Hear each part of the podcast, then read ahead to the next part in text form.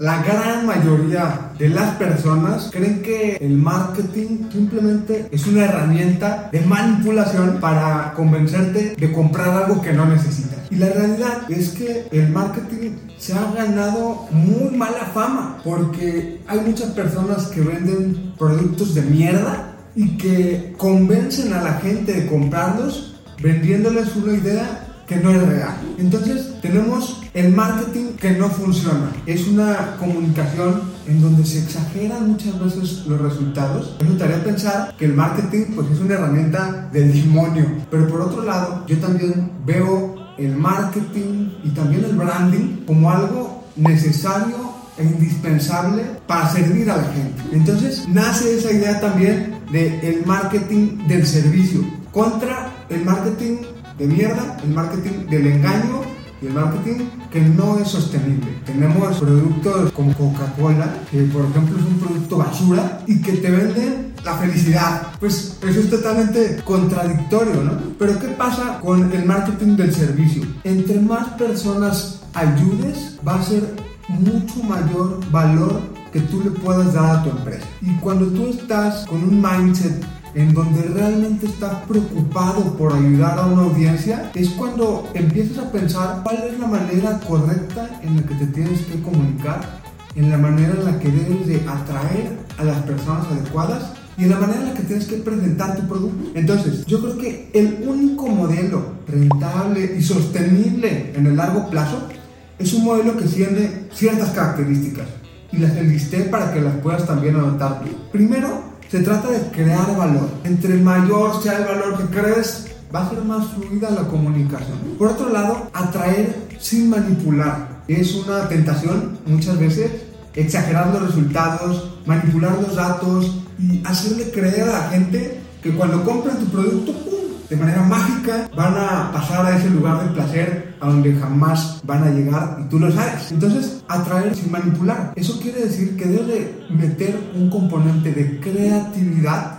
para que esa manera en la que llames la atención sea algo congruente. Por otro lado, superar las expectativas. Estamos acostumbrados a que el marketing te genera una expectativa de este tamaño y cuando lo compras realmente venía bolsa de papitas vacía y es de este tamaño el cumplimiento de la expectativa. ¿Qué pasa nos concentramos con vender productos de alto valor, no necesariamente caros, pero que en el momento en que la gente o los usuarios empiecen a tener los beneficios de ese producto, uf, sea mayor de lo que esperaban? Eso forma parte de este marketing del servicio. Por otro lado también propiciar el boca a boca y conseguir grandes testimoniales. Eso solamente se logra cuando las personas están contentas, cuando las personas se enamoran de tu producto. Vivir de la reciprocidad. A la gente le gusta conectar con las marcas. A mí me gustan marcas. A ver, tengo aquí un termo lleno de stickers. No me dieron ni un solo peso, ¿verdad? Por ponerles estos stickers.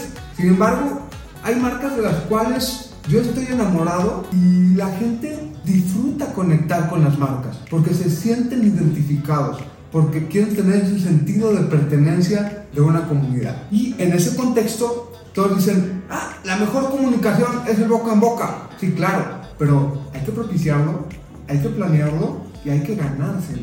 Siguiente punto, servir desde el desapego. Esto quiere decir que en todo tu proceso de ventas, tú debes de ser consciente de que hay personas que pueden estar listas para comprarte y otras personas que no es su momento que no es para ellos o que no tienen los recursos en ese momento para comprarte. Por lo tanto, cuando tú sirves desde el desapego, también hay una manera en donde atraes muchas personas y tienes que ser consciente que pocas personas te van a comprar, pero esas personas que se sienten cómodas y que no van a ser manipuladas para que tomen una acción que no les conviene. Entonces, ese sentido de no estar apegados a cerrar la venta, cerrar la venta, es algo muy importante en el marketing del servicio. Y por otro lado, hay que entender el motivo detrás del motivo. ¿Qué es lo que realmente quieren las personas? Las personas no quieren unos lentes, no quieren una tablet, no quieren un termo ni un sticker. ¿Qué es lo que hay detrás? ¿Qué es lo que les mueve y cuál es esa parte sensible y emocional que los puede llevar a que el producto sea adecuado para ellos? O para que tú adaptes ese producto y que sea algo súper emocionante. Debes de huir de ese marketing de la mentira y de ese marketing que es pan para hoy y hambre para mañana.